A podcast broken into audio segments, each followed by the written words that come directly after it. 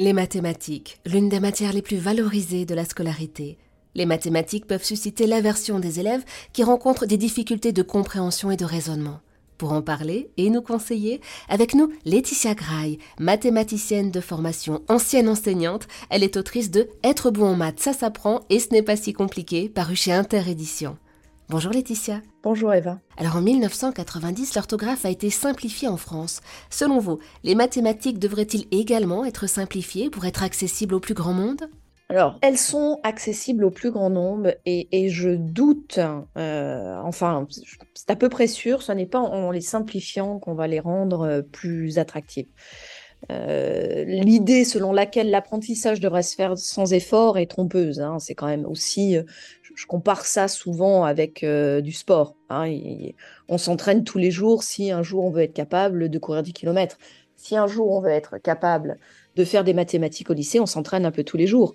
Ensuite, je ne vous parle pas de marathonien, d'accord? Celui qui s'entraîne mhm. pour le marathon, on peut comparer ça à celui qui veut rentrer à Polytechnique. Mais tout le monde est capable de faire des mathématiques euh, un certain nombre de minutes, euh, d'heures par jour. Voilà. Et donc, il y a une certaine difficulté désirable dans les apprentissages, et en particulier en mathématiques. Je suis à peu près persuadée que ça n'est pas en les simplifiant qu'on va les rendre plus intéressantes. L'idée, encore une fois, si je peux résumer, l'idée selon laquelle l'apprentissage devrait se faire sans effort est trompeuse. Il faut consentir à des efforts cognitifs pour maîtriser une connaissance. C'est important et on n'apprend pas durablement sans difficulté. Mais ce peut être une difficulté désirable. Je cite cette phrase de Cédric Villani, euh, médaille Fields et mathématicien français. On a eu le tort pour rendre les maths attractives d'en simplifier les concepts et d'en réduire le volume d'enseignement tout ce qu'il ne fallait pas. Je suis amplement d'accord. Hmm. Il faut du temps pour se mettre en confiance avec les maths, se forger des raisonnements. Et il faut une certaine quantité d'exercice, il faut s'entraîner. Euh, et ça donne une chance de s'immerger dans les mathématiques. Voilà. Il ne faut pas être rebuté par la difficulté. Longtemps, très longtemps, dans l'imaginaire collectif, les petits garçons étaient de futurs matheux et les filles des littéraires. Oui, alors je, crois que l'époque a beaucoup changé. Euh, évidemment, les, on connaît bien euh, encore les inégalités euh, face aux sciences et aux mathématiques en général, les inégalités de genre. ceci dit, peut-être qu'on est aussi un peu impatient. Hein. Rappelons-nous qu'il n'y a pas encore si longtemps, les filles ne pouvaient pas rentrer à Polytechnique. Donc, je pense que les choses se font et vont se faire.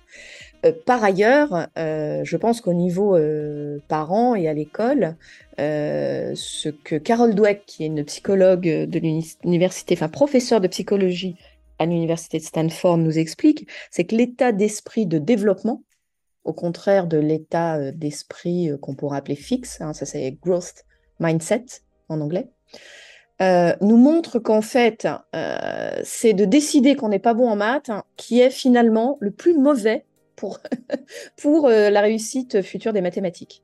C'est-à-dire que ce sont, si vous voulez, les personnes qui sont plus dans un état d'esprit, et il faut mettre ces enfants et ces filles dans cet état d'esprit de réussite, c'est-à-dire d'effort nécessaire à la réussite. D'accord? Ce n'est pas le talent inné qui va décider de votre réussite scolaire, mais c'est le travail que vous voulez fournir.